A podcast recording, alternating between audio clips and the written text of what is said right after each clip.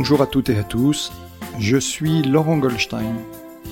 Bienvenue sur Humain, le podcast qui nous invite à partager un moment de la vie de personnalités comme vous, comme moi, comme nous. Tout ont accepté de faire un bout de chemin avec moi pour vous partager durant une heure leur humanité à travers la singularité de leur parcours et de leur chemin de vie. Bonne écoute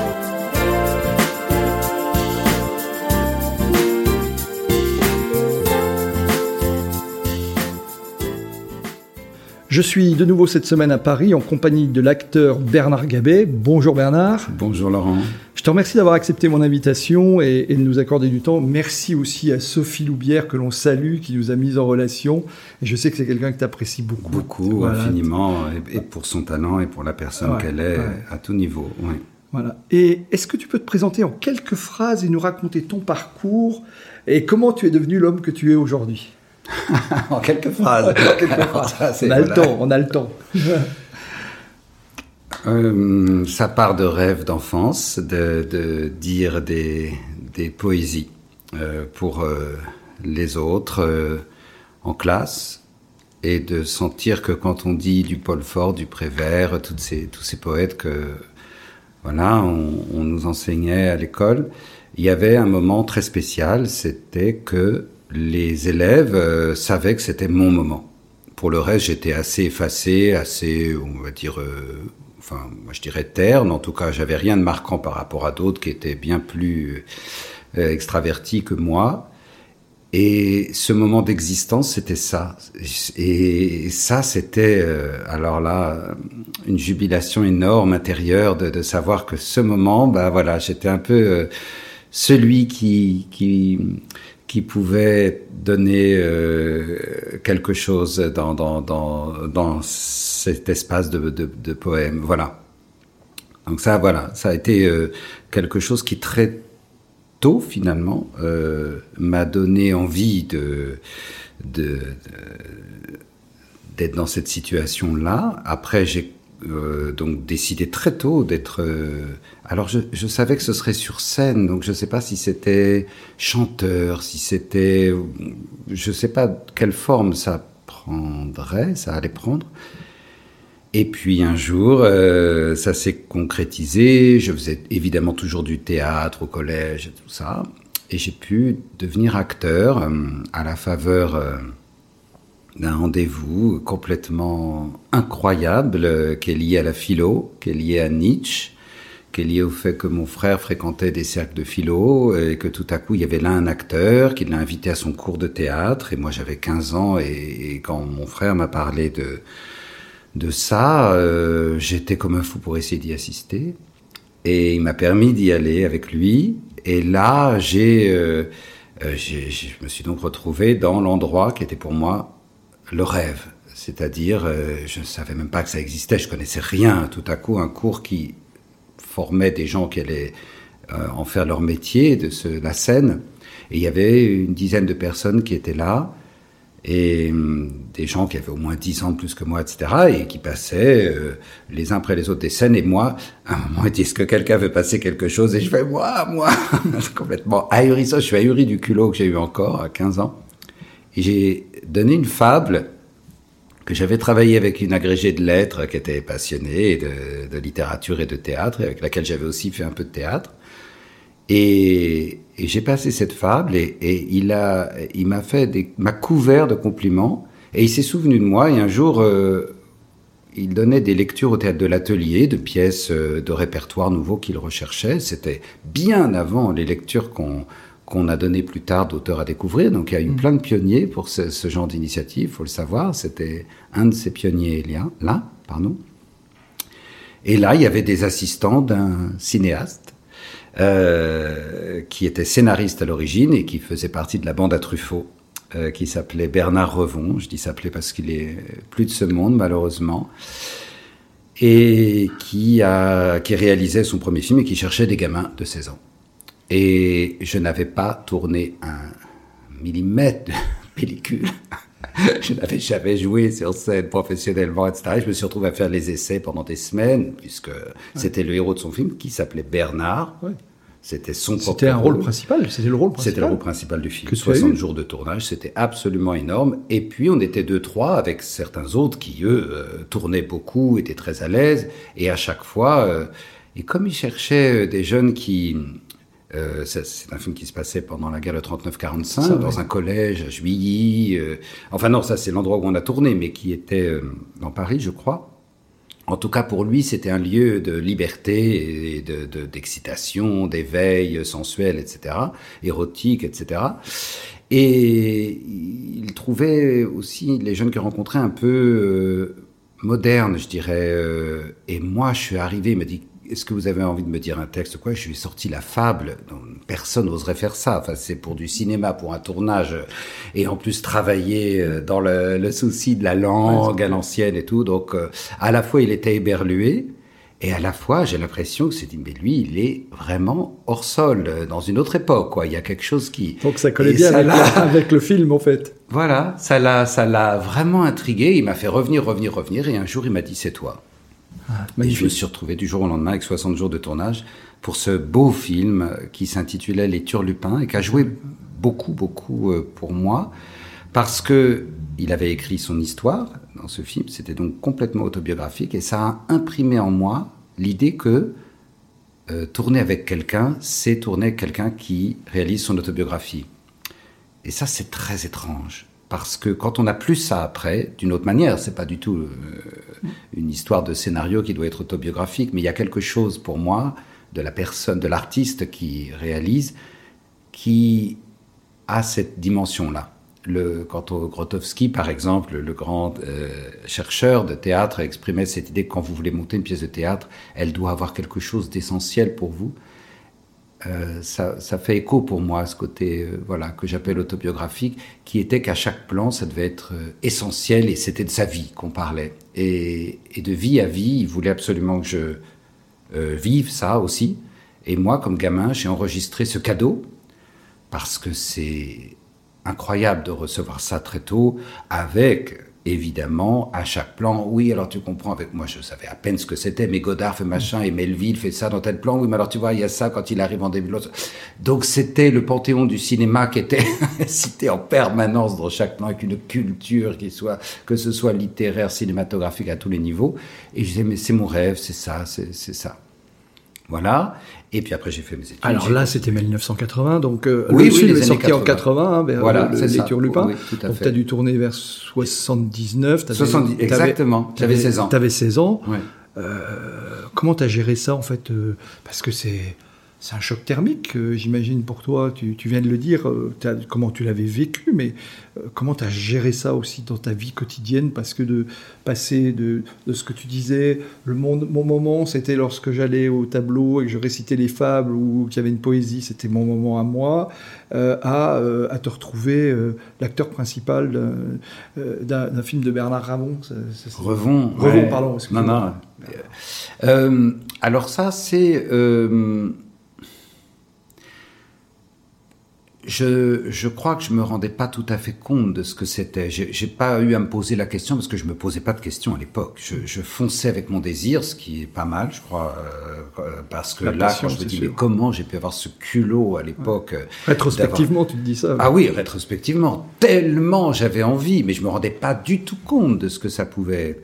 Et je me retrouvais, et j'étais incapable de faire plein de trucs. Là, en même temps, je- j'en étais tellement... On arrivait... euh, alors, je pouvais faire des choses qui, a priori, on me disait, mais ça, c'est pas facile, où je pouvais exploser en sanglots, ou faire des de, de diatribes, de, de, de, de grandes envolées euh, euh, de textes, etc., et d'avoir une forme de, de liberté, mais qui était complètement de l'insouciance, et à la fois des trucs très concrets, euh, pratiques, avec euh, des contraintes techniques, j'en étais incapable, il fallait faire 17 prises.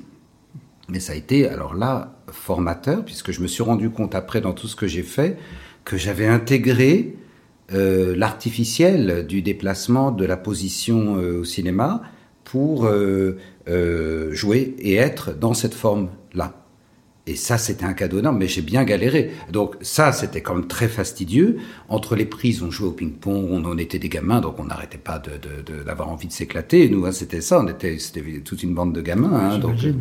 donc c'était ça qui primait. Je- je- dirais, dans le, la réalité de ces, ces deux mois de tournage quand même. D'accord. Donc parallèlement à ça, tu continues ou après ça, tu vas continuer tes études. C'est à ce moment-là que tu t'intéresses au chant, c'est-à-dire parce que je sais que tu as fait des études dans ce domaine. Alors ça c'est après. En fait, je m'intéressais beaucoup à la musique. J'ai fait du violon alto, euh, euh, et puis c'était pas tout à fait euh, l'instrument, voilà, qui me correspondait, même si j'aimais beaucoup. Et mais ça m'a donné des bases de formation musicale. Et ça c'était très précieux. C'est qu'un jour, quand j'ai commencé à tourner, donc après mon bac, je me suis inscrit pour des études littéraires, etc. À la, à la Sorbonne et tout ça. Et parce que j'aimais ça, j'aimais beaucoup la littérature et j'avais envie de, pousser ça plus loin. Et en fait, il y a eu euh, quelqu'un qui avait vu ce film Les Turlupins euh, qui s'appelait Claude Wolff, qui est un homme euh, exceptionnel qui, allait tout voir et il se trouve que cet homme m'avait apprécié dans ce film Les Turlupins, qui m'a jamais oublié et qui me rappelle des années après et qui parle de moi à des réalisateurs et je me retrouve après le bac donc à tourner. Alors là, tout à coup, c'était le panthéon du cinéma. Ça, je me retrouve dans le mot passant. Donc ça rejoignait mes, mes rêves littéraires euh, avec euh, pour maman Simone Signoret. Donc là, on se pince, on se dit c'est, c'est, absolument une distribution de, de, folie. Après, je me, je me trouve engagé dans la foulée au théâtre par ce, grâce à Claude Wolff qui me met en contact, homme vraiment que j'adorais, qui tenait un bureau qui s'appelait le fichier électronique du spectacle, où il avait un bureau de casting, en fait, qu'on pouvait consulter gratuitement. C'est-à-dire que tous les gens de toute euh, tendance, j'allais dire, que ce soit auteur, que ce soit euh, entre guillemets boulevard ou que ce soit de commercial ou pas venait ou toute petite production euh, voilà venait le voir et il recevait chaque personne avec euh, la même euh, le même professionnalisme et la même générosité. C'était vraiment quelqu'un d'exceptionnel. Et je lui dois beaucoup en fait puisque c'est lui qui m'a euh, en fait fait rencontrer ces gens donc Michel Drac m'a engagé pour ce mot passant. Je suis engagé après au théâtre. Alors on avait choisi, ils avaient choisi quelqu'un d'autre pour une pièce qui s'intitulait Princesse Baraka. Donc euh, euh, avec Alice Sapritch, à l'époque Raymond Pellegrin, etc. Et toute une bande de joyeux dris, euh, comédiens que j'aimais beaucoup, euh, qui était l'adaptation de L'argent de la vieille. Et donc tout le monde était dans cette farce, c'était Robert Thomas, donc c'était pas dans la, dans, on va dire, dans la dentelle, c'était quand même du gros comique, on va dire, à l'époque. Moi, je me rendais pas compte, j'étais très content d'être là, hein, fou de joie d'être au théâtre.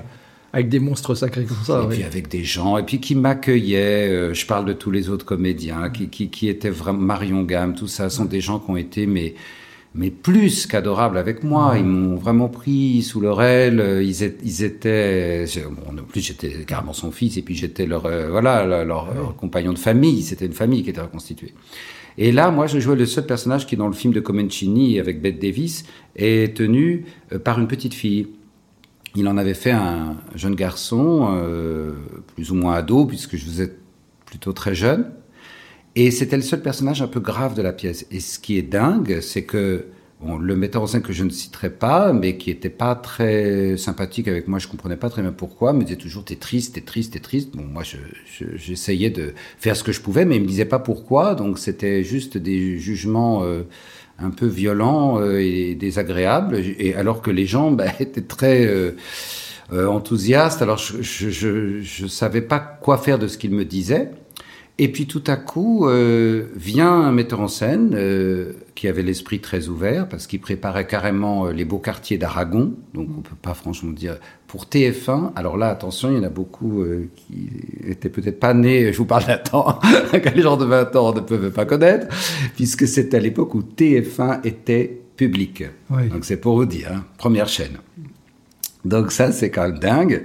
Et là je me dis, alors il vient voir donc il a déjà la curiosité d'aller. Tu, tu, commences à travailler pour la télé à ce moment-là. Hein. Ben, ça allait être la première. J'avais ouais. fait une petite euh, intervention dans Joël Mazar. Oui. Et là, c'est drôle pour le clin d'œil avec une comédienne avec laquelle j'avais mes, mes, scènes, euh, qui s'appelle Marilyn Canto, euh, qui a fait beaucoup de choses et que je viens de retrouver. Là, c'est drôle. 40 ans après, dans un la jolie série Petit meurtre Agatha Christie, ouais. réalisée là pour le coup, comme les réalisateurs tournent, par Émilie Deleuze, ça c'est merveilleux. Et donc elle était ma femme 40 ans après, donc c'est complètement dingue. Donc voilà, on ça c'est la, la, parenthèse. Mais donc c'était mes premières télé. Et là, euh, ce réalisateur qui avait l'esprit ouvert, parce que vraiment, ils allaient tout voir. C'est ça qui est assez étonnant, quoi. Il n'est pas allé, euh, bon, pour Aragon, on se dit c'est le répertoire, c'est le patrimoine, donc peut-être le, euh, voilà, il y a plein d'acteurs formidables dans le public. Ben non, il est venu dans le, privé et même sur le boulevard voir cette pièce.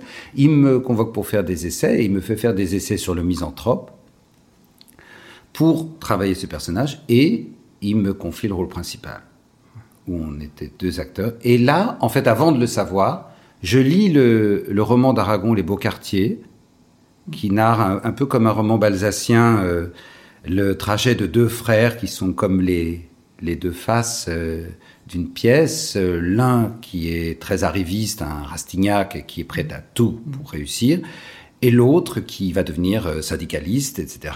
Et, et c'était le personnage dans lequel il m'avait envisagé. Et je lis le roman, et c'est une telle splendeur, je m'en souviens très bien. Je me dis là, euh, je faisais mes études aussi en journée, j'allais à la Sorbonne, etc. Je, disais, j'adorais ça, enfin la littérature. Je me dis, mais si jamais je fais ça, je veux bien arrêter. Je peux pas rêver de quelque chose. Un, meilleur rôle, en fait, ça. Je peux pas rêver d'un rôle aussi magnifique. Je peux pas rêver d'un texte aussi splendide. Je peux pas rêver de. Et, et là, il me choisit, donc ce qui était dingue quatre mois de tournage avec les moyens de TF1 euh, à l'époque, c'était énorme. Euh, il y avait une, grande euh, manifestation pacifiste de Jaurès avec mes 300 figurants. il y a des choses mais qui sont quasi impossibles aujourd'hui dans la fiction. Et c'était un privilège énorme. Et avec, alors là, des distributions. Euh, mes parents, c'était Julien Guillaumard, Lolé Bellon. Il y avait dedans Jean-Pierre Aumont, Marine Moi, des gens que j'ai vus toute mon enfance à la télé. c'était, il y a, y a quelque chose qui paraît irréel, hein, quand même. Euh.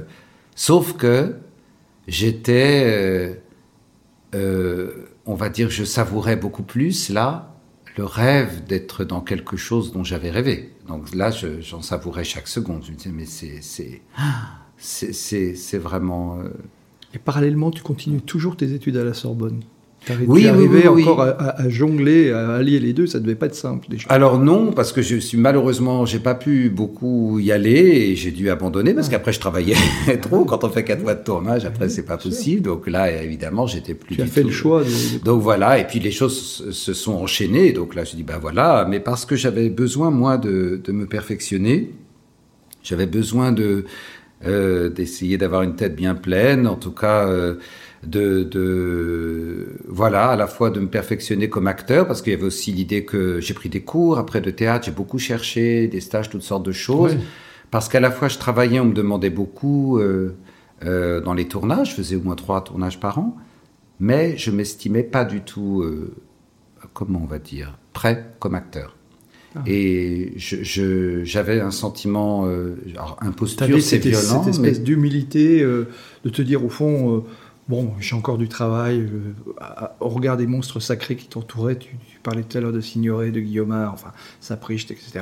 Tu as, travaillé avec les plus grands déjà très rapidement, finalement, très jeune. Ah bah c'était dingue, c'est même la moindre scène, les petites scènes dans les beaux quartiers, je trouvais ah qu'une une femme avec la, qui me fait, disons, euh, vivre ma première expérience d'homme, c'était Bernadette Lafont. Je me retrouve avec des gens, mais, mais, mais incroyables, quoi. Et, et là-dessus, alors, ce que j'ai toujours essayé, parce que là, pour en revenir à ces histoires de moments de poésie et d'enfance, euh, les gens me parlaient beaucoup de ça, mais pour moi, c'était la moindre des choses. Ils me parlaient d'une. Alors, ce terme est très galvaudé, mais de sincérité, d'authenticité. On me parlait beaucoup de ça, de quelque chose qui touchait les gens, donc ça, je l'entendais.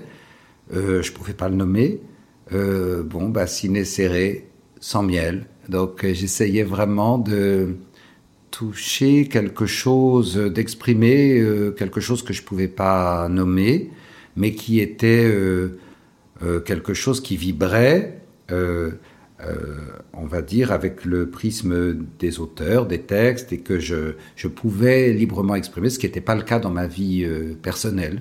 Et là, je trouvais un espace de vie, qui était pour moi incroyable qui était profondément épanouissant. Et en même temps, je me disais, euh, oui, je je suis pas comme ces grands acteurs que je vois, effectivement, j'en croisais d'autres, et pas seulement des acteurs comme ça, des acteurs aussi euh, qui faisaient du théâtre. Et moi, j'étais, mais, mais fasciné par eux. J'ai travaillé avec des gens qui travaillaient avec euh, Antoine Vitesse, qui était immense metteur en scène.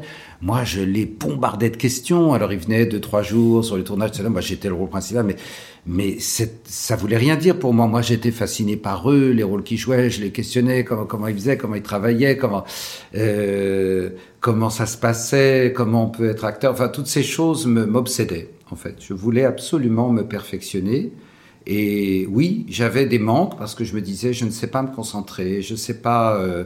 Bon, alors évidemment, des fois on tombe sur des, des, metteurs en scène, pas des fois. Je dis des fois parce que c'est pas si courant, mm. qui vont toucher euh, des points très voilà euh, profonds et, et, et, qui vous amènent à être dans, dans, dans le meilleur de, de vous-même. Mais c'est pas si fréquent. Et quand je me suis retrouvé sur des tournages où il n'y avait pas cet aspect-là, alors là, j'étais très malheureux du point de vue du jeu. Et là, je me dis, ça, ça va pas durer. Et en plus, j'avais l'impression de me répéter. C'est-à-dire, je dis, ça, ça, je l'ai déjà fait, ça, ce registre, on me l'a déjà demandé. Je vais pas faire ça euh, ad vitam aeternam. Donc, j'avais aussi, moi, euh, une peur de lasser, une peur de d'user, une espèce de chose que je trouvais, euh, ben voilà, déjà exprimée et que je voulais renouveler.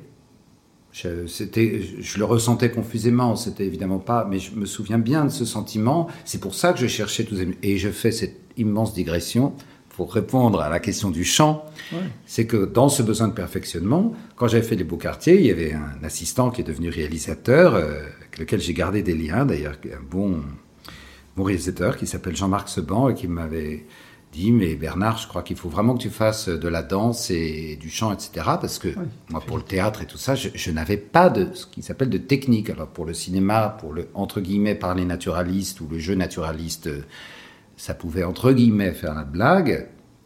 Mais moi, ça ne me convenait pas et il j'étais bien conscient de mes manques. Donc je me suis, je engagé là-dedans à fond, à fond, à fond. J'ai fait, euh, alors j'ai voulu tenter le conservatoire et les écoles, mais c'était trop tard parce que j'avais déjà beaucoup tourné. J'arrivais à l'âge limite, j'ai eu le premier tour du conservatoire à 23 ans, mais le gardien à l'époque qui me voit entrer me dit mais qu'est-ce que tu viens faire là, toi? C'est pas pour toi. C'était très euh, rigolo, ça m'avait fait rire, alors que moi j'essayais d'y entrer pour pourquoi? Parce que je voulais jouer les grands textes, je voulais jouer les grands auteurs de théâtre et je voulais surtout apprendre le métier du théâtre. Euh, et voilà, c'est ça que j'avais envie de, de, faire. Donc, il me dit fais ça et j'adorais le chant et donc j'ai commencé à prendre des cours de chant et je me suis rendu compte que petit à petit ça irriguait ma voix à parler. Et là, j'ai rencontré une prof avec le temps extraordinaire, avec laquelle j'ai passé 15 ans, ouais. et qui m'a euh, euh, transmis euh, une méthode absolument merveilleuse qui, qui, qui touche à beaucoup de choses, de la respiration évidemment avec le chant, de la posture, de la résonance vocale, de la formation des voyelles. Et tout ça a fait que après, bah, on peut jouer au théâtre sans sans avoir ces voix qui des fois moi me déplaisent, qui sont des voix qui sont forcées où la personne n'est pas en accord avec elle-même et c'est des choses qu'on travaille pas assez vu le nombre de gens que j'ai croisés parfois et qui n'ont euh, pas eu des formations euh, vocales, euh, on va dire autour de la souplesse et il y a beaucoup de choses en force en fait. Et moi, j'avais pas du tout envie de ça. C'est à cette époque, tu vas donner des concerts aussi? Tu vas faire des, des concerts, tu, quelques alors, concerts? Oui, oui, alors ça c'est aussi notre partie. C'est j'ai effectivement après intégré des chœurs de, de, des chœurs de, de, de lyrique, donc de, de chants euh, voilà sacrés. Donc j'ai alors écumé toutes les églises de Paris avec euh, Haydn, Mozart, Bach, etc. Donc euh, voilà dans des chœurs. J'aimais beaucoup ça et ça m'a aussi donné une oreille euh, pour l'harmonie parce que c'est ce qu'on recommande souvent aux, musiciens ou aux chanteurs, euh, euh, on va dire apprentis que j'étais. Parce qu'à un moment, je me suis carrément posé la question est-ce que je tente pas d'être chanteur lyrique ou voilà. Et puis donc ça m'a beaucoup formé aussi. J'ai beaucoup aimé ça. Et puis il y a eu ça. Et bien plus tard, quelque chose qui m'a aussi complètement euh, transformé, avant et après, c'est la rencontre avec Giovanna Marini, mm. qui est une grande dame, qui est une poétesse et qui, elle, a recueilli les chants de la tradition orale en Italie. C'est ça, les chants de l'Italie traditionnelle, en fait. Ouais. Et ça, ça a été un choc pour moi. Un choc absolu euh, à la faveur d'un stage qui était donné. Donc, j'en ai fait plein, il faut le savoir. Hein. Moi, je voulais, donc, puisque j'avais pas pu entrer comme ça, je faisais des stages tous azimuts. Mais j'ai pu rencontrer comme ça des gens extraordinaires. Hein. Edith Scobb, euh, qui est partie aussi, que, que j'admirais beaucoup. Fiona Shaw, des gens comme ça. Donc, Gilles Cohen aussi. Oui, avec lequel j'ai fait un stage Tchekhov, etc., metteur en scène. Il y a, il y a eu, et, d'autres, enfin, voilà, de, toutes sortes de, voilà, d'apprentissage dont j'avais besoin. Et celui-là en était un qui euh, euh, travaillait sur euh, l'enfance de Blaise Sandrard, qu'il narre dans Bourlinguet, et qui est à Naples. Et elle avait eu Marie Aubert, la personne qui avait eu l'idée de ce stage, qui avait beaucoup travaillé avec Christian Rist, qui montait beaucoup de textes littéraires, etc. à une époque. Marie Aubert avait demandé, sollicité Giovanna Marini, qui était vraiment euh, la grande dame de ce domaine, et elle avait accepté. Donc elle avait euh, euh, invité ces chanteuses, et j'ai eu cette chance incroyable pendant un mois et demi d'avoir ces chanteuses qui venaient nous transmettre ce répertoire. Et j'ai eu ce choc, en fait, après avoir fait tant d'années de musique savante, de recevoir avec ces chants polyphoniques quelque chose qui vient de beaucoup plus loin encore et qui est devenu euh, une addiction. C'est-à-dire que là, il y a quelque chose qui est à l'intérieur de euh, la tonalité, hein, puisque la musique tempérée, tout ça, c'est postérieur à tous ces chants de berger, à toutes ces, ces mélopées euh, qui partent de toute la Méditerranée, dans l'Orient, de gens qui, qui, qui, font une flûte avec voilà, des roseaux et qui commencent à, à chantonner des choses. Et, ces sons-là, qui sont devenus voilà, des chants et des polyphonies, euh, c'est resté. Euh, ils sont millénaires euh, et c'est incroyable. Et là, moi, je, je, je, partageais ça évidemment avec les autres. Ça devient complètement incroyable parce que c'est plus du tout des, des tons comme on connaît, ce sont des, des, tons comme dans une gamme classique ou même des modes. Pour, pour ceux qui connaissent la musique, ce sont ce que Giovanna nomme des sons choisis. Donc on a l'impression, ah ouais, ouais, ça change de tonalité, de mode. C'est pas du tout ça. C'est quelque chose qui est beaucoup plus large et qui, et qui en fait est une somme de partout. C'est-à-dire que dans les régions de l'Italie, et bon, elle, s'est beaucoup centrée sur le sud, mais elle est allée partout, euh, il y a le monde entier qui est là. Il y a les bateaux qui sont arrivés de l'Empire byzantin, de la Grèce, de partout, et, et tous ces sons. voilà, moi j'ai fait euh, pendant longtemps, ça, ça m'est resté pendant dix ans. Voilà. Puis après, je suis allé vers d'autres euh, d'autres voyages avec euh, une, une femme aussi passionnante qui s'appelle Martina Catella, qui a un centre de la voix qu'elle a nommé les Glottes Trotteurs. Oui, j'ai vu ça. Oui. Avec lesquels j'ai fait beaucoup de concerts.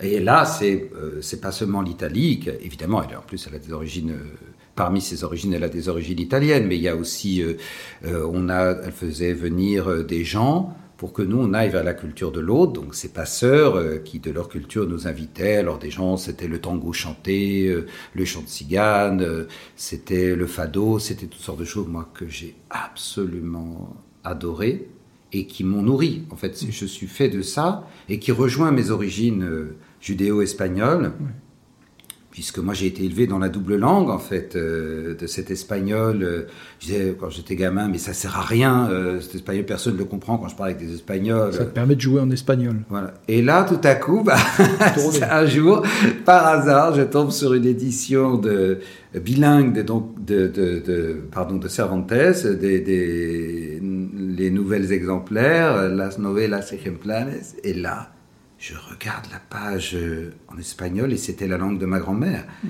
Et là, c'est dingue. Je dis, ah, j'ai ça quand même. Donc ça a été tout ça pour faire le pont avec euh, le, euh, le tropisme vraiment vers la culture orale et vers les gens ordinaires. Mm. Pour moi, au sens noble, hein, c'est ce que alors ce que Giovanna évidemment nommait avec 40 guillemets, en, évidemment fustigeant cette expression, les invisibles, les anonymes, etc. Mais c'est évidemment pas ça, parce qu'elle a consacré sa vie en quittant les, après son, son prix au Conservatoire de Rome avec Segovia et tout ça, jouant pour les soirées romaines, façon Dolce Vita et tout ça. Ras-le-bol, moi j'ai pas du tout envie de ça. Elle a pris sa camionnette, c'est Pasolini qui lui a dit mais, mais tu connais Bella Ciao? Mais non, c'est quoi monsieur, etc. Et c'est lui qui l'a invité à aller écouter la voix des gens. Et elle est, elle dit, c'est tellement plus passionnant, c'est tellement génial. Elle est partie avec sa camionnette, avec enregistré. Et ça, c'est quelque chose qui, qui me quitte jamais. Où que j'aille, alors surtout dans des endroits voilà de cet ordre, hein, euh, quand, on a la chance de voyager, euh, je, il y a ce côté ethnographique qui me mmh. passionne, j'adore. Ça, me, ça, ça me nourrit en tant que être humain. Alors, tu maîtrises plusieurs langues, as tourné en, tu as aussi tourné en anglais et en espagnol, et, mmh. et, et, à un moment, tu vas arriver dans, euh, dans le doublage. Ce qui, euh, comment ça se passe? Parce qu'après, après, il y a une longue histoire d'amour qui va se qui va se créer avec Robert Downey Jr. Parce que tu, c'est très tôt, enfin, dès qu'il débute, tu vas tu vas le doubler et puis et puis c'est toujours vous avez toujours ce, chemin faisant ensemble parce que c'est toujours toi la, voix française de, de, Robert Downey Jr. Comment tu arrives dans le, dans le doublage? Parce qu'on voit bien ton parcours et qu'est-ce qui fait qu'à un moment tu passes. Euh, hmm, tu vas accompagner euh, une multi. Enfin bon, on va pas tous les citer parce que c'est ta carrière est, immense. Donc, euh, mais tu vas accompagner effectivement un certain nombre. Tu es la voix de Kevin, de Kevin Bacon. Euh, Antonio Banderas, Andy Garcia, enfin, je veux dire, et, je, te reposerai des questions par rapport à ça parce que je te l'ai dit tout à l'heure, ça n'a pas manqué de me surprendre, mais je, on, comprend mieux en t'écoutant le le, le, le, pourquoi du comment. Qu'est-ce qui, alors à quel moment arrive ce déclic de de passer, de devenir une voix finalement? Euh, ça, ça fait partie des deux cadeaux. Alors moi, j'ai eu des pères spirituels, donc j'en ai cherché. J'ai eu Bernard Revon, qui est malheureusement parti trop tôt et que, que, voilà, que je, je gardais euh, avec les, des principes de vie euh, et de comportement d'artiste qu'il avait avec beaucoup d'élégance et d'humour, une manière de transmettre dans ses, ses choix. Qui m'ont évidemment porté.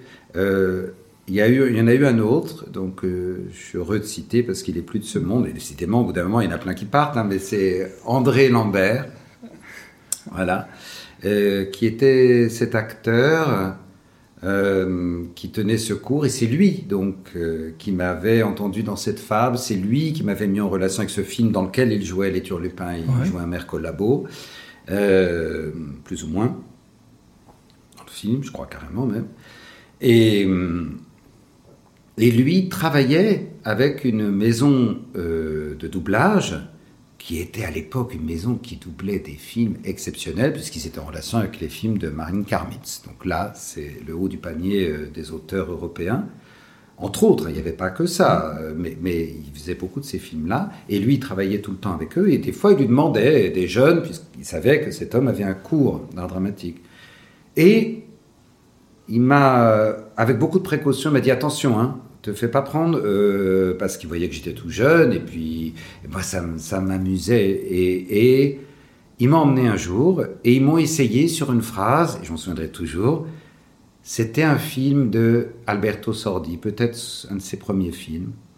Et je vois débarquer des gens que je connaissais pratiquement pas à l'époque, mais je reconnais un acteur que je voyais beaucoup au théâtre, Pierre Arditi, et des gens comme ça. Mais il est devenu célébrissime après, mais à l'époque, c'est quelqu'un qui jouait tout le temps au théâtre. on parle dans les années 80, début des années 80. et qui faisait beaucoup de doublage, etc. Oui, c'est vrai. Et donc, c'est des fétiches parce que je me suis quand même retrouvé à jouer son serviteur dans le Tartuffe. il n'y a pas longtemps, bien des années après, et à être comme son ombre. Enfin bon, c'était des, des, clins d'œil de la vie euh, assez euh, touchants, je trouve, vibrants. Quoi. Donc, je fais cette phrase et euh, bah, ces gens trouvent que ça. Oh, J'avais une phrase ou deux, quoi. Ils me rappellent pour autre chose, souvent des, films italiens d'ailleurs. Et puis, je fais des essais. Après, je fais des essais pour une super père d'Aube, euh, je crois, où, il- où il me, je, je suis choisi, donc j'ai le rôle principal. Ah, je le fais, mais ça m'a formé à la technique qui est très difficile. En même temps, un, un grand, euh, de, enfin ce qu'on nommait à l'époque un grand de ce secteur, pour vous dire, on lui confiait euh, des films comme Mort à Venise, etc., qui s'appelait Richard Heinz, qui était un homme âgé déjà, me, me fait faire des essais sur un film encore italien. Décidément, l'Italie euh, joue un grand rôle hein, dans ma vie, avec les chants et avec ça, hein, c'est vrai. Euh, qui s'intitulait, je crois, ah, je sais plus, euh, peut-être Pisso Picello, un très joli film où, c'était pour le héros, un jeune homme, etc. Et on a fait ce film avec beaucoup de temps. À l'époque, il y avait du temps, il n'y avait pas du tout cette pression. Et là, moi, j'apprenais mon métier. Hein. Je, donc, enfin, j'apprenais ce métier, euh, mais là, euh, j'y connaissais rien. Je n'avais que ma sincérité et ma spontanéité qui avait quand même, on va dire, moins de mal à se coller avec le rythme de ce jeune acteur, puisque là, pour le coup, les, ados, il y a quelque chose euh, qui était proche de ce personnage et de sa sensibilité, donc heureusement, ça pouvait le faire. Après, c'est beaucoup plus difficile quand on est avec des personnages qui n'ont pas du tout euh, son rythme de jeu, et là, faut, c'est comme de la musique, il faut entrer dans le rythme avec la même... euh, on va dire, intensité d'émotion. Ça, c'est très, très difficile. Et je l'ai appris en ramant. hein. J'ai beaucoup ramé. Donc, j'en ai. Je... Alors, comme il me trouvait pas trop mauvais à l'arrivée, on travaillait, on travaillait, on travaillait, et j'étais dirigé. Euh, moi, j'en avais besoin. Et, et, et puis là, il me faisait venir de temps en temps, hein, parce que je tournais, je jouais au théâtre, je faisais Oui. mes études. Enfin, que- je- il n'était pas question de pour moi. Mais j'en voyais d'autres qui faisaient que ça, apparemment. Mais moi, je leur disais, mais tu joues dans quoi? Non, non, non, moi, je fais que ça tous les jours. Ça, c'est important, parce que je me suis dit, ah non, non, mais moi, je veux pas faire ça tous les jours. Je trouve ça génial, mais je veux, moi, je veux jouer. Enfin, je- j'en ai trop besoin. Puis, je- voilà. Et petit à petit, donc, ils m'ont confié, puis je me suis retrouvé, par exemple, à faire un film de Vajda, qui était très beau, mais dirigé par des gens remarquables, comme Béatrice Delphes, des gens qui sont, des gens qui écrivent, qui ont joué beaucoup au théâtre, et qui, qui bon, elle, elle doublait Suzanne Sarandon, etc., qui a un parcours d'actrice de, de, voilà, de grande qualité, une personne que j'estime infiniment. Et voilà, donc quand c'est des gens qui en plus étaient comédiennes, donc qui pouvaient me euh, faire travailler. Et moi, c'est ce que je voulais. Et d'autres, et ça, c'est pour dire que d'autres personnes euh, parfois m'entendaient sur ces plateaux, me disaient ah mais tiens donne-moi tes coordonnées parce que des jeunes il n'y en avait pas non plus. Puis moi, j'étais peut-être dans une sensibilité qui était un peu différente, très introvertie. Euh, bouillonnant à l'intérieur, euh, j'étais pas dans les jeunes à l'aise euh, qui étaient voilà dans plein de séries, euh, voilà moi c'était pas du tout ça, donc ça intéressait peut-être euh, d'autres types de gens. Alors des fois ils me faisaient venir sur des, alors ce qu'on appelait à l'époque des soaps et tout ça, et moi je voyais mais alors là j'étais à chier parce que là c'est-à-dire ça allait très vite, c'était très mal écrit, c'était pas français, c'était injouable. Tu doublais, Euh, tu faisais le la, double- la, la- la version française des soaps, c'est ça? Alors voilà, mais on faisait venir en guest ou quoi, et puis là, je voyais en, en deux heures de temps que c'était, mais là, les gens, alors c'était autre chose, c'était une autre manière de faire, vite et mal. Et là, moi, je disais, alors là, moi, je suis nul. Là, je peux pas. euh, là, je, je peux absolument pas faire ça euh, euh, en permanence au niveau où je suis comme acteur. Je vais, je vais euh, euh, devenir épouvantable. Et j'entendais en fait des choses qui aussi moi me gênaient beaucoup, ce qu'on appelle les défauts du doublage. C'est-à-dire des voix, quand on entend un mauvais doublage, c'est ça. Des gens qui n'ont plus que la technique et c'est un peu comme les âmes mortes. Euh, Il n'y a plus rien dedans. Moi j'entendais ça et je disais ça, je veux pas. Donc j'ai fait des choix. Je travaillais beaucoup moins que les autres, mais je faisais que avec les gens entre guillemets que j'aimais. Et ces choix-là m'ont amené à ce que plus tard, bah, je travaille avec des gens qui faisaient des choses de qualité, ce qu'on appelait le 35. C'était très divisé à l'époque, la télé, les Ouais. soaps et, euh, et, le, et le cinéma. Donc, ça fait que j'ai continué à travailler avec eux, euh, avec plein de films, euh, voilà, Woody Allen, machin, tout ça qu'on faisait euh, euh, dans cette faisant les Angelopoulos, enfin les Marine Carmi, euh, James Ivory, tout ça, c'était mais incroyable, le, euh, le sublime, les vestiges du jour, tout ça, Ouais, euh. C'est impressionnant. hein. Bon, voilà tout ça. Et après, c'est grâce à ça pour répondre aussi à cette question. C'est pas venu au hasard, c'est parce que les gens savaient que je choisissais, que j'avais envie de faire des belles choses, qu'on me donnait donc des rôles qui euh, avaient des choses belles à exprimer.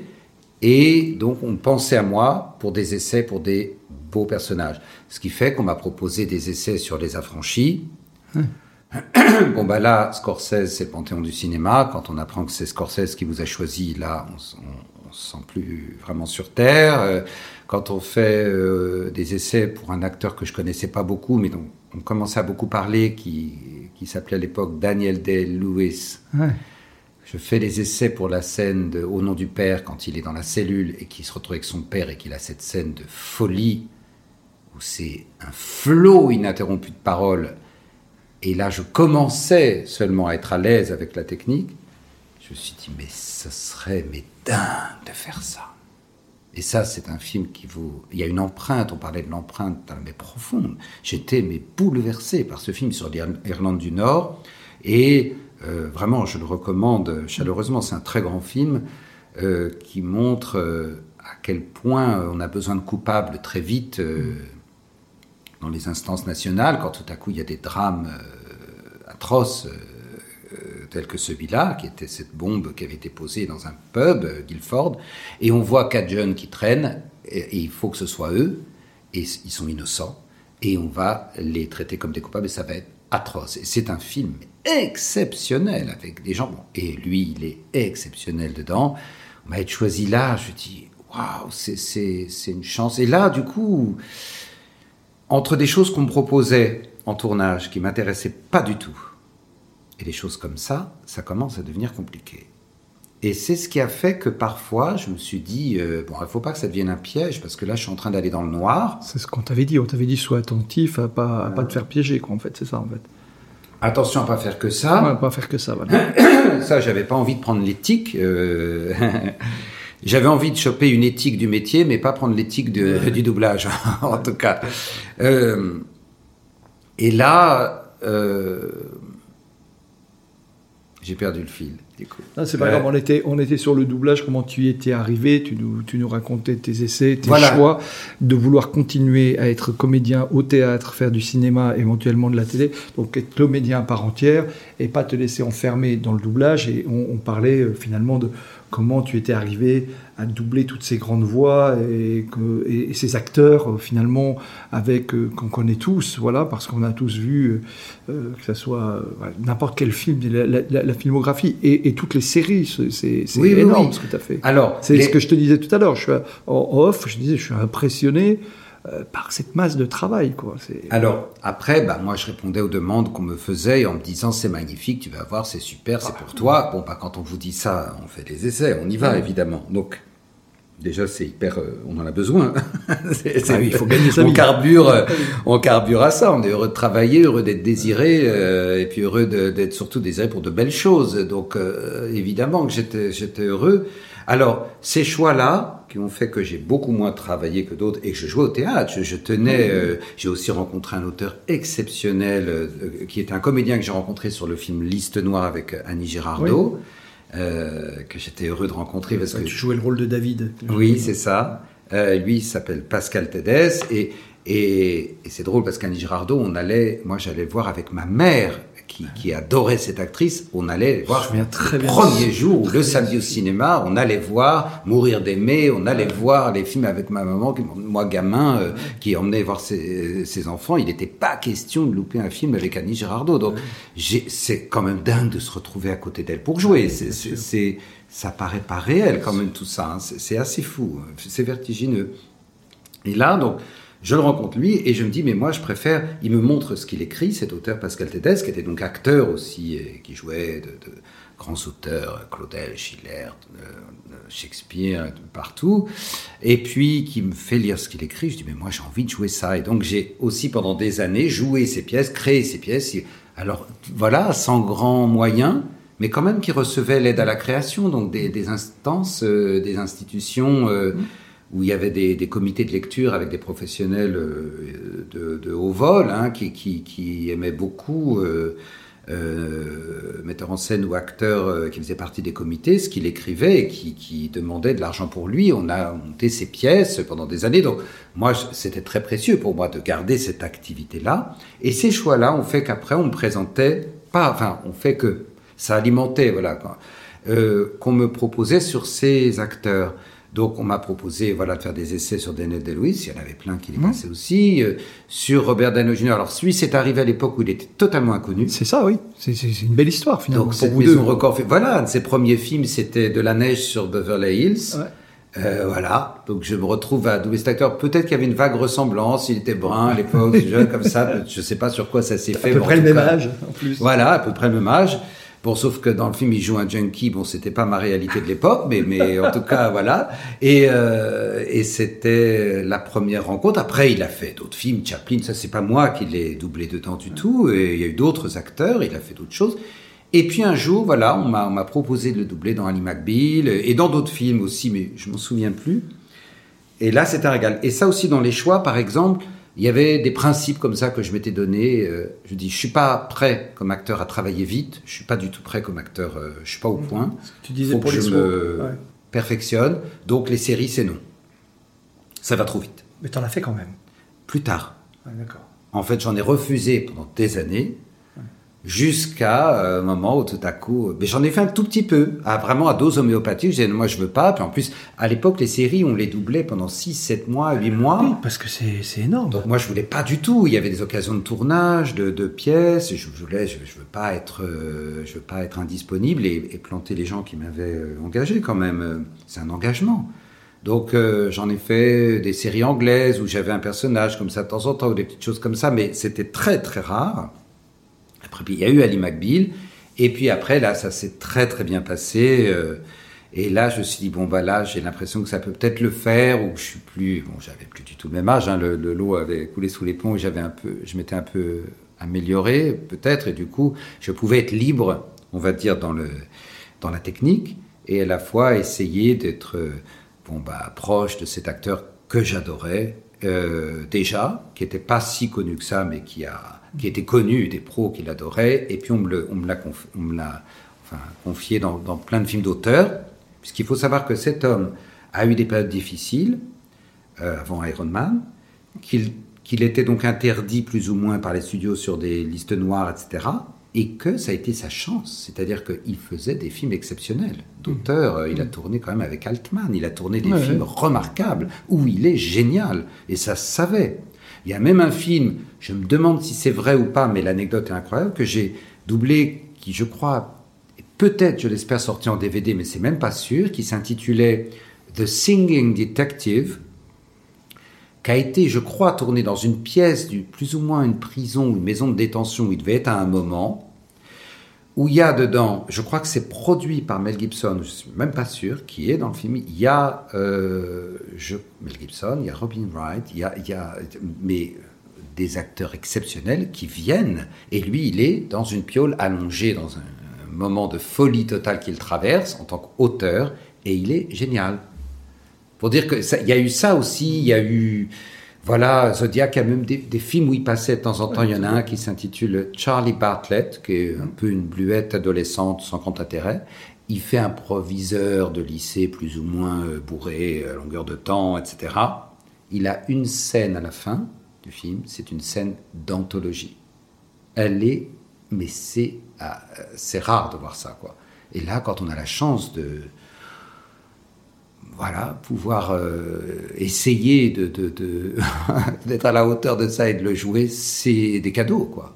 C'est des cadeaux, c'est une intensité, on joue, quoi, tout le temps. Donc c'est vrai que, moi je dis oui. Euh, alors non à certaines choses et oui à ça, euh, ça veut dire qu'il y a lui, après on fait... pareil, toujours sur des essais après tout ça. Hein. Bon alors après lui, comme j'avais doublé dans des, des, films après qui, sont, qui ont eu beaucoup de succès, etc. Il y a eu euh, bah, Iron Man, on savait que c'était moi qui le doublais. Oh, tu as fait tous les Iron Man, voilà, les et après ça, bah, c'est sûr que là, on va pas changer de voix. Mais sur cette question mais, précise... mais là, quand même, euh, je, je, ah. je m'autorise, c'est une question que je, je qui, qui, me, qui, me, travaille. C'est euh, je t'ai écouté en préparant cette émission, je t'ai écouté dans, dans Iron Man et dans Avengers je t'écoute sur d'autres films, voire d'autres séries. Tu as même fait des films d'animation, tu as travaillé pour Disney, tu as été Bagheera. Et je, me dis, mais c'est pas j'ai l'impression que c'est pas la même voix, parce que quand tu fais, par exemple, euh, on va dire Tony Stark, parce que c'est pas Robert Downey Jr., Tony Stark dans Iron Man, tu as, une voix où tu dis, Jarvis, prépare ça, ça, ça, et tu as une voix un peu différente, moins. alors, tu le travailles différemment en fonction du personnage qu'il incarne, c'est-à-dire quand il joue ce mégalomane qui est Tony Stark, tu arrives à rentrer dans ce, dans ce personnage. C'est, tu, parce que quand tu joues, euh, je, je, disais tout à l'heure, euh, euh, quand tu parles comme Jacques Swigert dans Apollo 13, ou tu, tu, tu, parce que Kevin Bacon est aussi un, de, un, un acteur que tu doubles, tu arrives à avoir une intonation particulière en fonction du personnage et de, de ce qui se passe, de l'environnement? Alors, intonation, je ne sais pas si c'est le mot, parce que je, je, ne saurais pas quel mot trouver pour ça, en tout cas, parce que c'est pas extérieur ça peut pas être euh, purement musical. Et ça, c'est un piège dans lequel beaucoup euh, d'acteurs tombent. On écoute la VO et en fait, on essaie de donner la phrase anglaise qui a des appuis toniques très forts et c'est un piège. Puisque là, on y perd à tous les coups. Euh, il y a une évidence en français qui doit être complètement différente, mais qui doit être très proche et qui doit être. C'est ce qu'on cherche, c'est le Graal. Alors, sur quoi je me base? Déjà, j'essaie de m'imprégner du film, de, ce qu'est l'acteur. Lui, il y a une rencontre. Il faut mm. dire que cet acteur, Robert Downey Jr., je ressens complètement ses impulsions. Ça, c'est très mystérieux, mais il y a quelque chose qui me vient, notamment dans Sherlock Holmes, là où je oui, je suis complètement fan. Il y a quelque chose qui m'est extrêmement proche, que je ne peux pas expliquer je ressens complètement les impulses de jeu. Parce que là, c'est la même chose. Dans Sherlock Holmes, pas, on n'a pas l'impression que c'est la même chose que dans Iron Man. Le personnage est très différent, même s'il y a des choses communes. Et, et là, pour moi, je me base sur ce que je reçois du film. J'essaie de m'imprégner du film, de ce qu'il est, de ce, comment il est. Et après, après avoir tellement voyagé dans le chant, dans la voix, dans les langues, etc., tout ça, il y a peut-être quelque chose que j'aime faire, qui n'est pas obligé. Plein d'acteurs ne font pas ça, mais moi j'aime ça. C'est une sorte de déplacement technique, je pourrais dire, euh, qui va vers la voix de, cet acteur. C'est-à-dire que lui, il a une voix très euh, laryngée. C'est-à-dire qu'il est, vraiment dans il va, il va vraiment baisser très très fort dans les graves. Et son registre de voix, je sais que ça va pas aller dans les aigus. Moi, dans la voix parlée, je vais, je vais en avoir des aigus. Et je sais que ça, c'est quelque chose, une fréquence que je dois complètement supprimer. Et je vais être sur une voix limite laryngée, c'est-à-dire vraiment le plus grave possible, sans la truquer. C'est bien ça le, le, la difficulté, le défi. C'est-à-dire d'essayer d'être vraiment soi-même dans un registre choisi, que je vais vraiment essayer de trouver pour euh, euh, essayer de me rapprocher de cette chose que j'entends sans limiter, mais qui est une, une couleur que je sens. Si par exemple, techniquement, euh, je vous donne un exemple complètement inverse. Gary Sinise, par exemple, qui est un acteur que, j'ai vu dans La Rançon, lequel j'ai fait des essais, première fois. Et dans Les Experts aussi. Et dans Les Experts après. C'est un acteur qui a une voix très nasale. Là, je vais essayer de trouver. Alors là, moi, je peux techniquement le trouver, ça, parce que avec le chant notamment le chant traditionnel, on a une espèce de euh, cosmogonie, une carte, on va dire, sonore des régions du monde et des régions où ça résonne dans, la tête. Donc, euh, si c'est nasal, euh, ça va se rapprocher de, par exemple, de l'Italie du Sud. ça va être des choses où on, va pouvoir, d'une certaine manière, toucher quelque chose de cette couleur nasale. Et moi, ça m'amuse, ça m'amuse de le faire, de le chercher. Euh, sans que ça se sente trop. J'essaie de colorer comme ça. Après Carlos Solis dans Desperate Housewives. Oui, on en parlait tout à l'heure. C'est encore autre chose. Plaisir, encore autre chose. Là, il y a une espèce de voile. C'est à la fois très proche de moi. Il y a un tempérament. Là, c'est autre chose. C'est les Chicanos. Là, tout à coup, il y a. Ouais, c'est ça. Alors là, les origines espagnoles, elles, elles peuvent revenir puisque les mots, euh, les mots en espagnol ne posent pas trop de problèmes. Il y a, il y a ce voile un peu euh, qu'on va essayer de d'apporter ou pas. Euh, et ce tempérament. Et puis après, tous, il y a quelque chose euh, dans la voix, par exemple, je sais pour Viggo Mortensen, qui est un acteur que j'adore. Euh, il est beaucoup dans la raucité, par exemple. C'est quelqu'un, euh, il y a entre le médium, quelque chose de sa voix. Euh, il va être des fois complètement dans la dans la raucité, dans la gorge, et puis à la fois quelque chose qui est aussi nasal un peu. Bon, bah ça, moi, je peux l'entendre. J'essaie de. Il y a une alchimie. Je la contrôle pas toujours. C'est l'oreille qui travaille. Je lui fais confiance. Et puis c'est surtout le jeu, parce que moi, mon job, c'est quand même d'essayer de m'imprégner de ce qu'ils font et, de m'en rapprocher. D'accord. Dans, ce travail, tu, me disais tout à l'heure, en avant-propos, quand on était, euh, avant de s'installer, euh, voilà, tu, m'expliquais d'où tu venais, tu avais travaillé ce matin, que tu as été visionner un film que sur lequel tu vas travailler. Ça veut dire que ça se passe en plusieurs temps. Tu visionnes d'abord le film, tu t'imprègnes de l'ambiance, c'est ça, et après tu, tu, vas commencer à travailler le, doublage. C'est comme ça que ça se passe avec, euh, j'imagine, peut-être plusieurs prises aussi. Alors, il y a, plein de choses, oui, oui, qui se passent. C'est vrai que là, pour des acteurs comme ça, alors là, lui, Viggo Mortensen, c'est tellement quelqu'un qui construit ses personnages. C'est D'abord, il faut savoir que c'est, pour moi, un parcours remarquable. C'est-à-dire que c'est quelqu'un qui ne fait pas des films pour faire des films. Chaque fois, il y a quelque chose d'important qui se joue à tout niveau, euh, que ce soit Green Book, euh, quand même, fallait faire ça dans l'Amérique de Trump. Hein, mm-hmm. Donc un film pareil, c'est pas rien. Donc euh, c'est un scénario exceptionnel. Euh, et il y va. Il n'y a, pas que ça. Il y a, les films de Cronenberg, tout ça. Il, plonge dans la complexité, dans les abîmes, dans les tendances les plus noires. et il ouvre toujours la, voilà, pour moi, la, complexité des êtres humains. Et il n'est pas du tout dans des des productions euh, euh, où il n'y aura rien à explorer.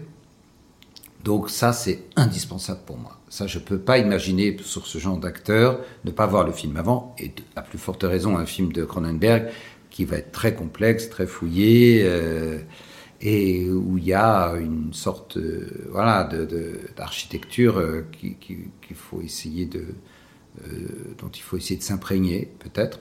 Donc après ça, ben moi, ça va décanter, je de le voir, et puis après, on va travailler. Euh, et c'est quelque chose... Ça, ça, te euh, prend combien de temps Enfin, ça prend combien de temps pour faire un film comme ça Le Cronen... Enfin, le, prochain film de Mortensen, là, ça va te prendre combien de temps bah Alors là, ça dépend aussi de la longueur du film. Je crois que celui-là est assez long. Je crois qu'il fait presque deux heures, il me semble.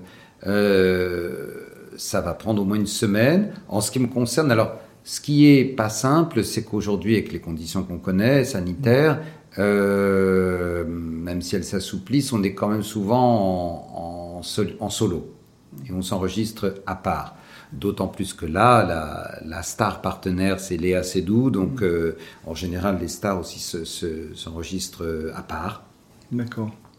C'est pas toujours le cas, mais, euh, mais c'est souvent le cas. Donc, on s'habitue. Ça, c'est encore un défi à euh, jouer tout seul et à imaginer la, présence, la réplique de l'autre, s'en imprégner, répondre à ça, s'adresser à l'autre. Euh, ah. Tout ça, c'est des défis euh, qu'on n'imagine même pas parce qu'il y a l'environnement sonore, il y a, il, y a, plein de choses dont il faut tenir compte en étant tout seul dans un studio silencieux. Alors, ton actualité, alors bon, c'est on pourrait parler des heures, mais je vois que le, temps passe. Ton actualité, en ce moment, tu es à l'affiche du, Jean-Jacques Hano. Hein, ce film magnifique euh, de Jean-Jacques Hano, euh, euh, qui, a, aussi nécessité des, un, tournage exceptionnel. tu joues le rôle du colonel Roland. Mm. bon, c'est. quel est ton meilleur souvenir de, sur ce tournage? Parce qu'il était vraiment, techniquement, c'était vraiment très fort, d'après ce que, ce que j'ai pu voir, lire et entendre. Euh, c'était. Bah le, le, plus fort, d'abord c'est la rencontre avec lui, parce que c'est un homme. C'était ton, c'était ton premier film avec Jean-Jacques Hano Oui. Ouais, ouais. Et, et vraiment, euh, la rencontre a été euh, merveilleuse, parce que c'est quelqu'un qui rencontre les acteurs et qui s'intéresse aux personnes. Donc on a parlé complètement autre chose. Et ça l'a beaucoup intéressé, de, plein de choses personnelles, etc., qu'il avait envie d'aborder. C'était très étonnant et très chaleureux. Et j'ai très vite euh, senti après avec le scénario que c'est un film à la gloire des pompiers quand même, des, jeunes qui se lancent comme ça euh, à l'assaut de quelque chose d'extrêmement dangereux. Et ce qui était fou, c'est qu'il m'a confié ce seul gradé. Dans, chez les pompiers, vous savez, il y a la, base et il y a l'état-major, et c'est comme à l'armée, c'est-à-dire qu'eux, ils font les Saint-Cyr et compagnie, donc ils sont dans le commandement, et eux ne vont pas toujours sur le terrain, rarement. Et là, c'est un colonel qui incarne celui qui se soucie évidemment de ses hommes, de ses gars, et pour qui euh, les hommes valent de toute façon plus que la pierre. Donc, c'est un dilemme, c'est quelque chose qui le zèbre euh, complètement, qui le, sidère euh, par l'ampleur de l'événement. Et c'était très fort d'incarner ça. Euh, J'étais heureux d'être aussi dans cet élan. Euh, euh c'est pas tous les jours qu'on a cette, un film à la gloire de ces pompiers qui risquent leur vie.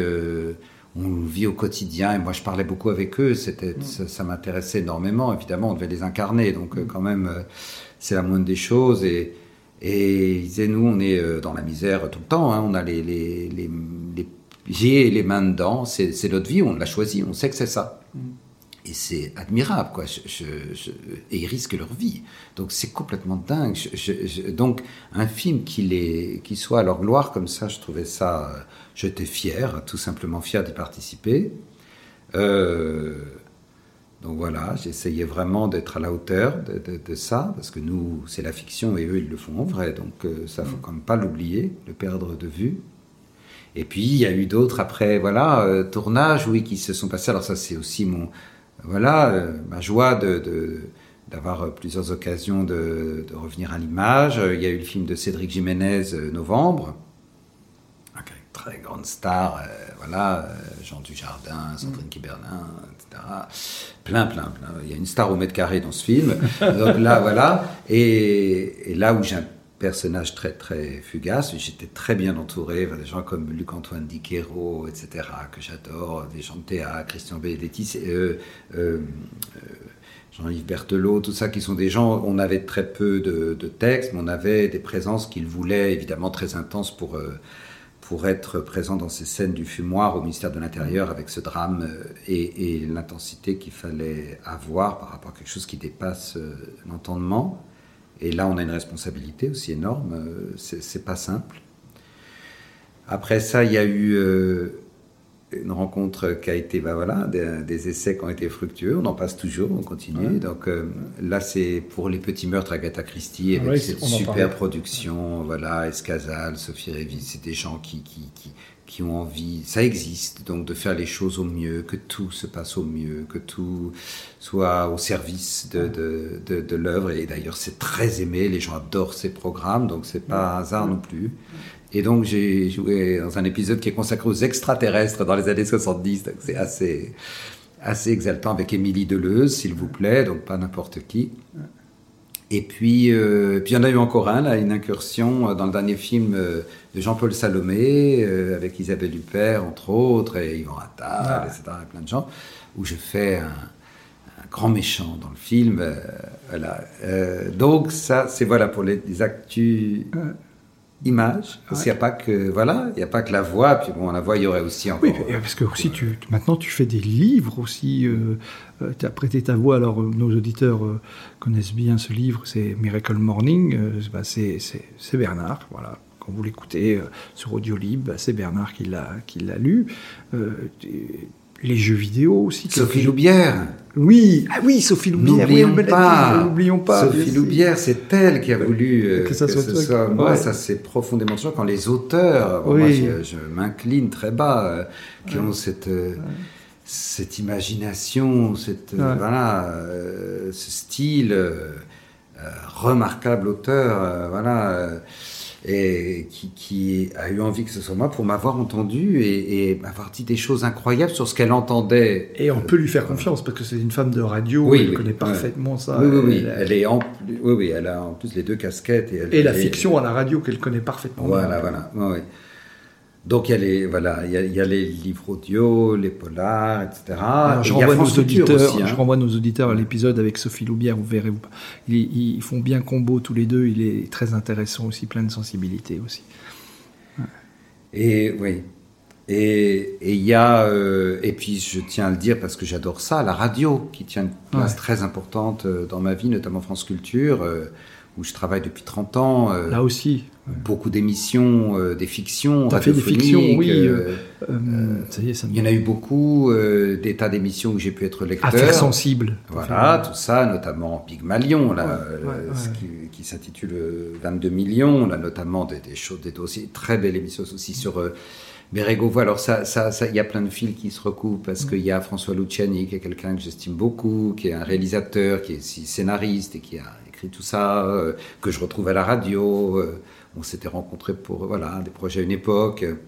Il y a euh, et puis là les chemins de la philosophie, donc animé par Adèle Van Rett. où je suis fier d'être un des lecteurs. Ça aussi, c'est pour la vie de l'esprit, bah, c'est quand même un cadeau aussi de pouvoir, un défi, que c'est pas des textes qui sont faits pour être dits, hein, souvent la philo, donc faut, faut quand même, euh, c'est des défis à relever pour que ce soit clair, audible, quand c'est euh, pas fait pour, pour spécialement. Donc ça c'est voilà très intéressant et puis évidemment le livre audio. Euh. Alors comment comment est-ce que tu fais pour gérer ton énergie? Parce que c'est quand on voit tout ce que tu fais, on, se dit, mais comment fait-il? Voilà, Ce que je te dis d'ailleurs tout à l'heure quand je t'ai t'es arrivé, te dis, écoute, je me pose la question, comment est-ce que tu fais pour gérer ton énergie, pour, euh, voilà, pour, pallier tout ça? Parce que j'imagine qu'il y a beaucoup de travail derrière.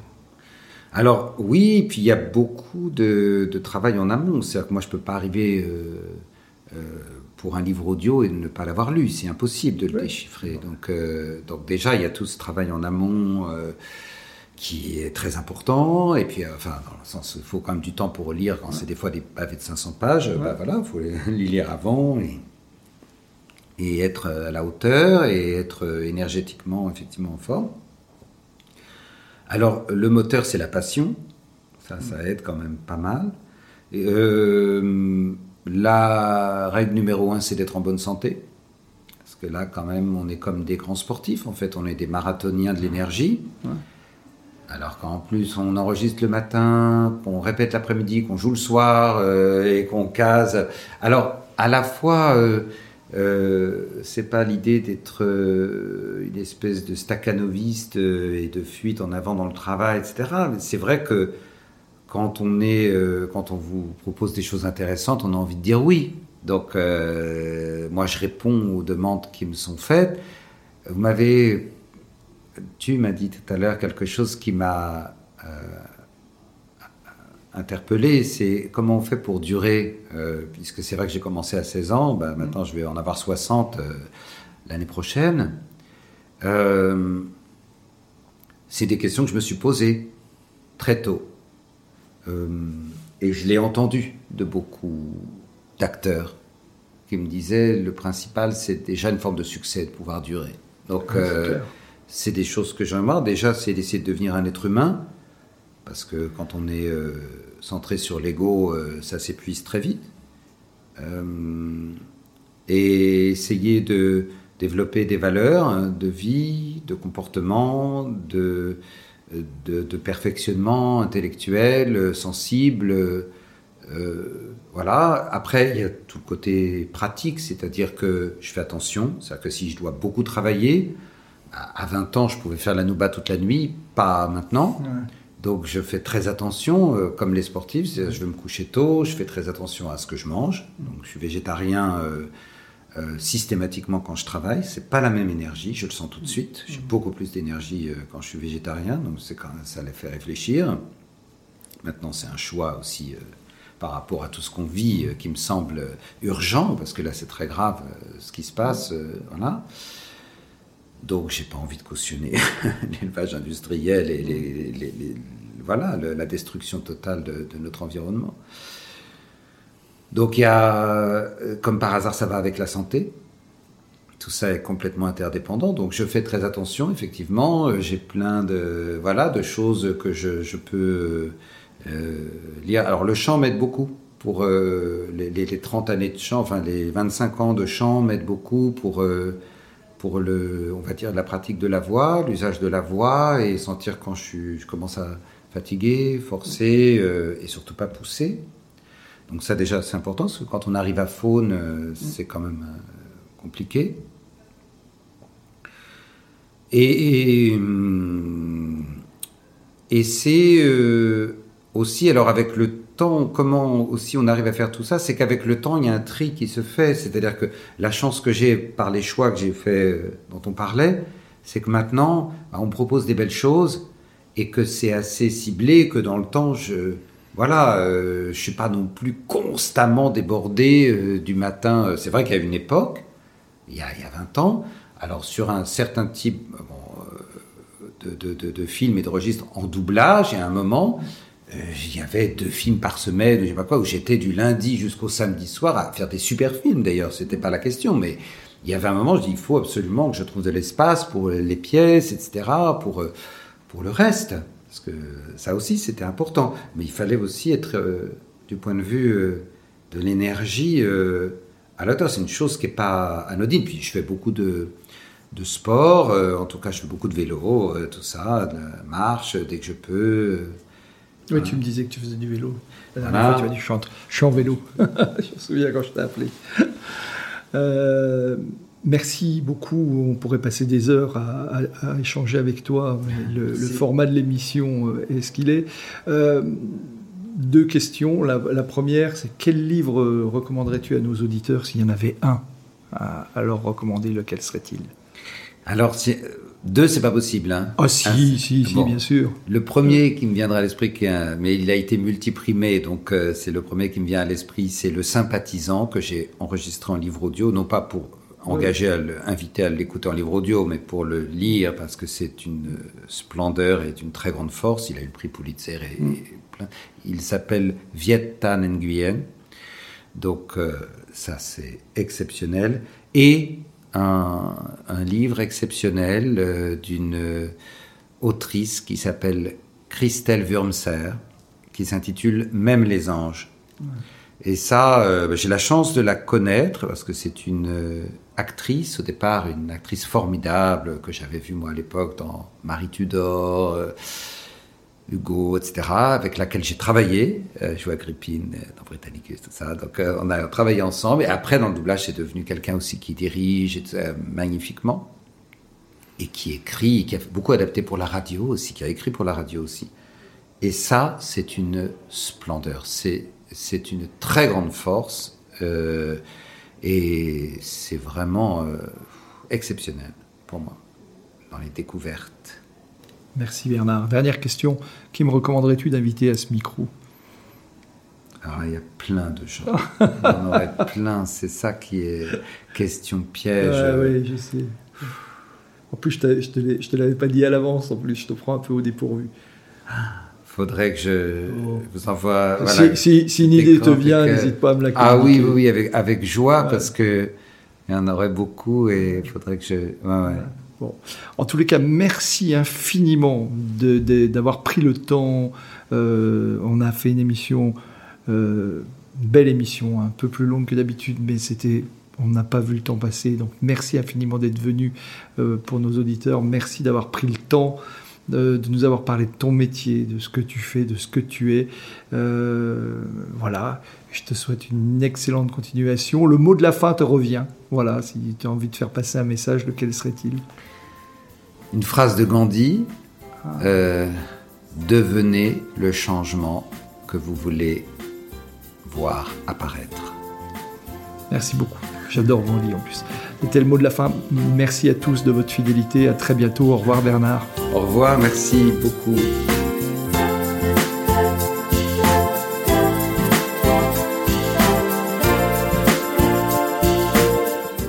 Merci d'avoir écouté cet épisode jusqu'au bout. Si ce podcast vous a plu, n'hésitez pas à en parler autour de vous et à le partager. Pensez aussi à nous soutenir en mettant une note, un commentaire et à vous abonner sur votre plateforme de podcast préférée. Vous trouverez les liens liés à cet épisode dans la description. À la semaine prochaine pour une nouvelle rencontre.